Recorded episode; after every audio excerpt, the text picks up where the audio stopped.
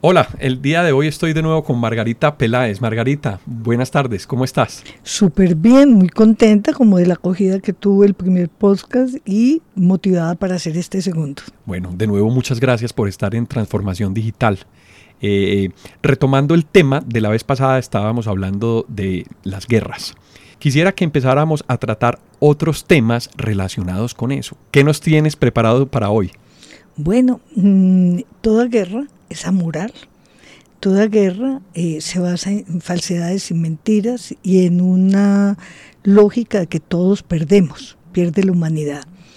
Quise entonces referirme a esa discusión que tú y yo teníamos sobre eh, lo que es la doble moral y por eso en el día de hoy voy a trabajar las dicotomías entre la ética de la justicia y la ética del cuidado, que no es otra cosa las éticas derivadas de la división artificial sobre la cual se ha construido la historia de la humanidad en la división entre lo público y lo privado. Vivimos en una época de transformación, rodeados de información y tecnología. Prepárese para aprovechar el uso de las herramientas que ofrece Internet, la tecnología y las comunicaciones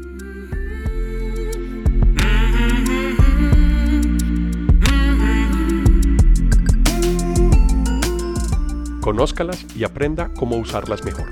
Bienvenidos.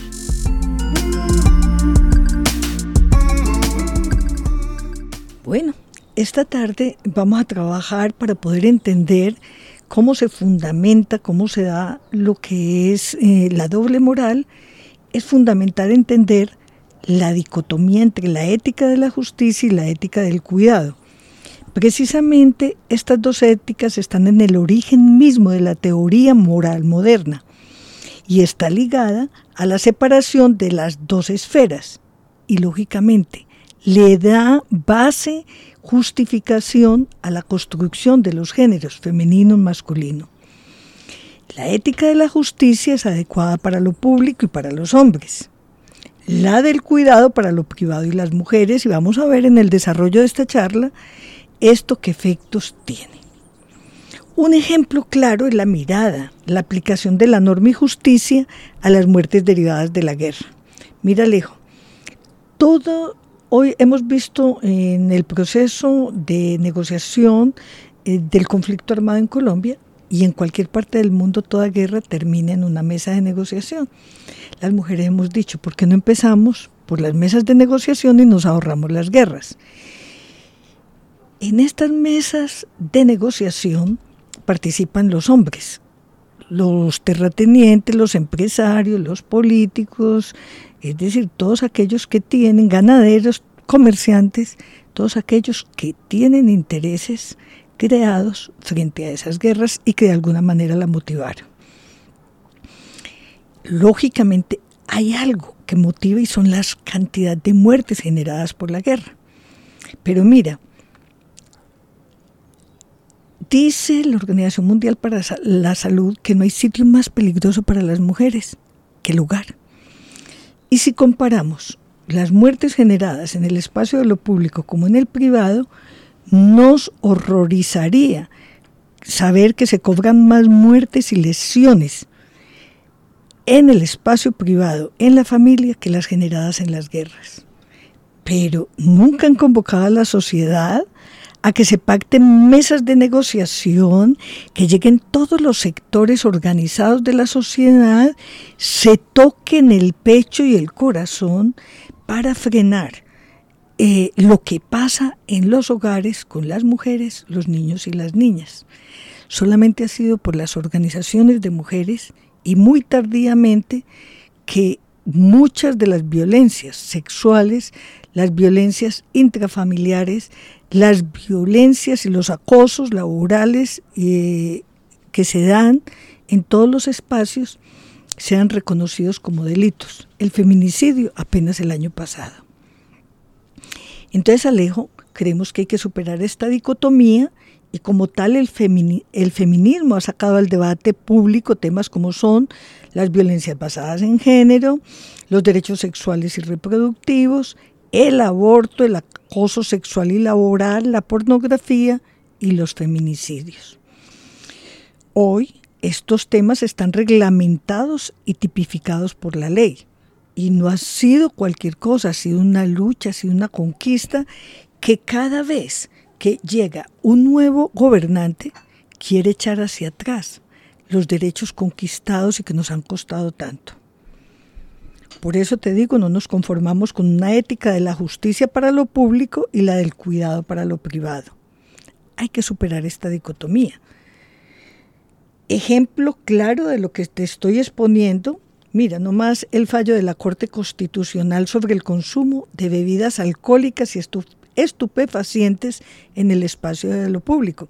Has visto que esto ha desatado un gran debate nacional y lógicamente se ha aprovechado para atacar a la Corte Constitucional, que no es conveniente por todo su trabajo independiente y claro frente a la ley, entonces han sonado los defensores de la moral de que los niños van a caer en los vicios, el temor a que el espacio público se va a convertir en una cueva del vicio, de la delincuencia y la inseguridad. Pero yo me pregunto, es que no nos hemos cuestionado cómo los malos ejemplos en materia de consumo de alcohol, violencias y maltratos se hacen mayoritariamente en el espacio privado. Nos han dicho siempre que aprendemos con el ejemplo, el ejemplo de la casa. No preguntamos el por qué no hay celebración social, llámese bautizo, primera comunión, grados, matrimonios, que no se celebren con alcohol. ¿Y qué decir del Día de la Madre? Mira, lejos, según el Instituto Nacional de Medicina Legal, es el día del año en el que más se reportan heridos, muertos, riñas y borracheras. Si tuviéramos una mirada y comportamiento ético, tendríamos coherencia y haríamos lecturas políticas sin que vayan a representar gustos o disgustos o votos o tratar de tener adeptos eh, que es lo que se utiliza, lo que utilizan los políticos.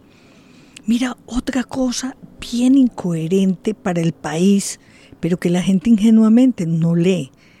¿Cómo entender que ayer el gobierno cuestionó a Jesús Santos Esfar por posicionarse como congresista, después de la firma del acuerdo de paz que llevó a la desmovilización de esta guerrilla? Pero no mira que el uribismo tiene en sus filas como senador a Eber Bustamante, XM19, que por el mismo mecanismo está en el Congreso. La moral pública determina en gran parte la moral privada. Lo público y lo privado son interdependientes.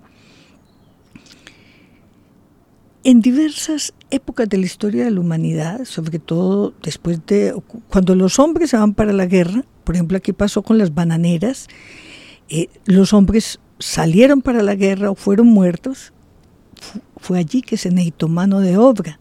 Y las mujeres, las viudas, fueron a reemplazar a sus maridos en las bananeras. Lo mismo ha pasado con la Primera la Segunda Guerra Mundial. ¿Qué pasa? Que ya lo habíamos hablado en tiempos cuando hay guerra, ¿quiénes están responsables del cuidado, pero también de la producción? Las mujeres. Y eso nunca se ha hecho visible ni evidente. Cuando el Estado entonces reduce sus responsabilidades, también hay crisis y quiere descargar y no invertir en salud, en educación, entonces ahí mismo recaen las mujeres, las guarderías, ya no hay hospitalización, sino que vaya al cuidado de la casa. Y también se pregunta uno, ¿quiénes cuidan a las personas ancianas, a los niños y a las niñas? Quienes visitan a los presos, quienes a las personas que son discapacitadas. Esto es lo que se ha conocido como el trabajo del cuidado. Lógicamente no es pago, no es valorado y se toma como una obligación y deber femenino. No tiene horario. Es invisible. Cuando se le pregunta, por ejemplo, a los niños eh, con las encuestas del DANE o las encuestas que se hacen Mm, más o menos mm, normalmente para cualquier tipo de actividad o de consumo, se le pregunta a los niños y las niñas, ¿y su mamá qué hace? La respuesta más común, ella no hace nada. Cuando ella es la primera en despertarse y es la última en acostarse.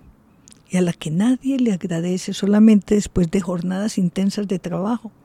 No le queda sino al final de la jornada otra vez todo sucio y que nadie le reconozca ni le dé las gracias y menos tenga asignación salarial. Un poco de historia, Alejo. Es importante hacer un poco de historia porque cuando se define al sujeto moral en la modernidad, se hace excluyendo a las mujeres. Rousseau decía que las mujeres no podían hacer abstracción de los intereses particulares, por lo que no son capaces de autonomía ética ni pueden ser sujetos de contrato social. Pues él decía, no son sujetos morales. Para otro filósofo como Kant, se llega al imperativo moral por la razón, por la capacidad de abstracción, comillas. Pero esto no es propio de las mujeres, a las que no corresponden las virtudes sublimes, sino las bellas, que no son genuinas sino adoptadas y que solo conducen a resultados aparentemente virtuosos. Comillas. Estas virtudes como la compasión, la cortesía y la benevolencia no pueden exceder al ámbito de lo particular y concreto, no se les puede aplicar la universalidad y la generalidad. Lo universal es referido al mundo masculino la ética del cuidado nos compromete a toda la humanidad, hombres y mujeres. Hacemos parte de un sistema junto a todos los seres vivos que habitan el planeta Tierra.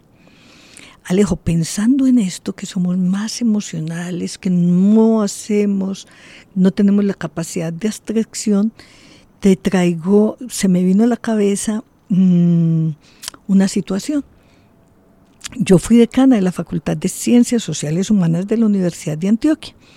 En esa época directamente eh, ingresaban los estudiantes del Liceo Antioqueño a la Facultad de Medicina, eh, los mejores estudiantes. Siendo yo decana y siendo profesora de la Facultad de Medicina, no tenía sino básicamente la mayoría eran alumnos, hombres. Yo me preguntaba por qué, hasta que descubrí el mecanismo del liceo que eran, que eran hombres argumenté en el Consejo Académico que siendo una universidad pública y regional para toda la región de Antioquia, era inequitativo porque no tenían acceso eh, las regiones. Tanto joven que venía de las regiones con muy buenas notas y no podía competir en igualdad de condiciones. Ese fue el mecanismo. Claro que yo sabía que detrás de los estudiantes venían las estudiantes. Y fue así poco a poco que se abrió el campo para la medicina en la Universidad de Antioquia.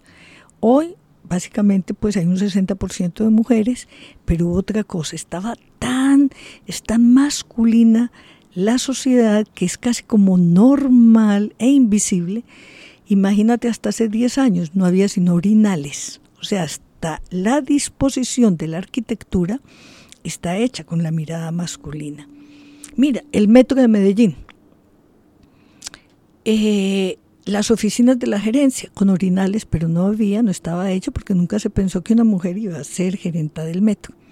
Y volviendo al caso de la Facultad de Medicina, las especializaciones, eh, algunas permitidas eran aquellas que eran prolongación de las eh, actividades domésticas, ginecología, pero aquellas como cirugía son las mujeres tan emocionales que es un peligro tenerlas allí.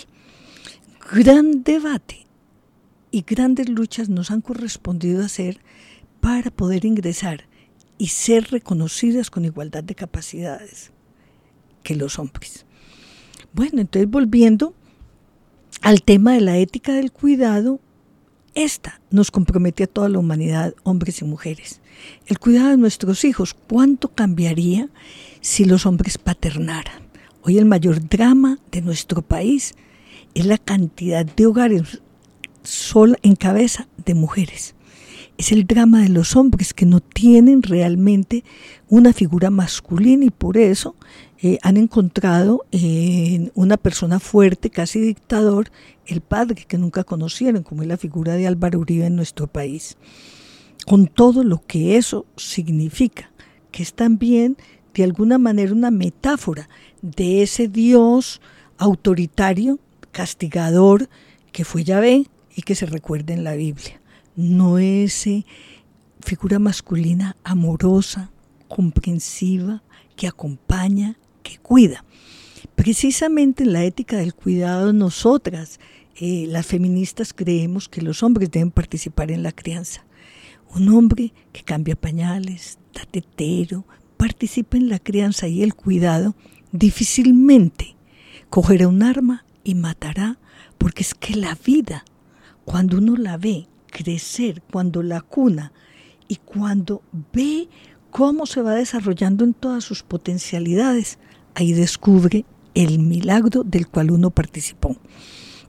La mejor forma para prevenir violencias y guerras. Hacemos parte de un sistema junto a todos los seres vivos que habitan el planeta Tierra. Entonces la responsabilidad y la solidaridad son un deber ético derivado de la interconexión. El aire que tú y yo estamos respirando es el mismo que está respirando las plantas, las aves y todo el entorno que tenemos aquí. Para la neurociencia, la base de un cerebro sano es la bondad, entendiendo por bondad toda acción dirigida que la felicidad puede mirarse en la vida y corazón de los demás. Mira, para los mismos neuros, eh, la, gente que trabaja en neurociencias plantean cómo las personas bien constituidas éticamente devuelven cada acto de la vida con gratitud. La bondad, lógicamente, es contraria a la crueldad, la malicia y la maldad. Y esta está estrechamente ligada con la ternura, la afabilidad, la empatía, la conectividad, la compasión, la sororidad. Me preguntará, ¿qué es sororidad? Hemos conocido mucho de la fraternidad, en francés, frater, hermanos. La Revolución Francesa fue entre frater, hermanos. Y Olimpia de Gouges que luchaba por los derechos de las mujeres y participó codo a codo con los libertarios de la Revolución Francesa. Y los acompañaron las mujeres, fue guillotinada porque ya no era ciudadana, era entre iguales y las mujeres no éramos iguales. Sororidad también viene del francés, sor, hermana. Entonces, cuando estamos hablando, la compasión, la sororidad entre hermanas, fraternidad entre hermanos, son dispositivos de apertura al otro y a la otra. Ser bondadoso y solidario con los demás no es otra cosa que serlo con uno mismo. No nos comportamos igual con los conocidos que con los desconocidos. Esto, Alejo, es un reto de la ética. Los comportamientos éticos colectivos hay que llevarlos, hay que inspirarlos en los ejemplos y en las prácticas sociales. Por ejemplo, en nuestra cultura ancestral, indígenas, de poblaciones afros, campesinas, en los barrios populares, existen los convites, las mingas y también los voluntariados, que son prácticas sociales solidarias. O sea, no tenemos que inventar, sino que tenemos es que retomar con nuevos sentidos y nuevas miradas lo que nuestra cultura existe. Cada día anhelamos un mundo más amable y bondadoso. ¿Por qué? Porque somos seres interdependientes. Hemos venido diciendo del primer programa cómo en las guerras nadie gana, solo la muerte y la destrucción de los valores humanos y la pérdida de humanidad. Bueno, llegando a este punto creo que es importante aclarar cómo para muchas personas ética y moral aparentan ser una misma cosa son muy diferentes. No voy a profundizar porque cada concepto nos daría para extendernos en su filosofía durante dos o tres programas. Bueno, entonces solo mm, relacionaría la moral con el comportamiento y su grado de corrección, que es diferente para cada cultura. En una cultura, por ejemplo, en el desierto, donde los alimentos no son, digamos, muy abundantes, eh, lo que está bien o lo que está mal variaría en una cultura o un territorio donde eh, las cosechas son abundantes, el territorio es fértil. Eh, y la ética es la reflexión sobre estos comportamientos. ya nos podríamos trasladar y preguntar, ¿son las éticas públicas o privadas? Solo existe una ética. Lo que se diferencian son los espacios, los escenarios de lo público y de lo privado. El hecho de ser ciudadanos y ciudadanos con plenos derechos nos genera una demanda de igualdad en los regímenes democráticos. Es en los territorios en donde se generan los deberes y los derechos. Al buscar un servicio público, transporte, educación, salud, etc., este se realiza entre dos ciudadanos con igualdad de derechos. Como dice Adela Cortina, con autonomía política y autonomía moral. Estos dos sujetos realizan un acuerdo para prestar un servicio y el otro para reconocerlo, bien sea con dinero o bien sea con un trueque o con otro servicio. Es al Estado al que le corresponde modelar una ética de los espacios privados a través de qué?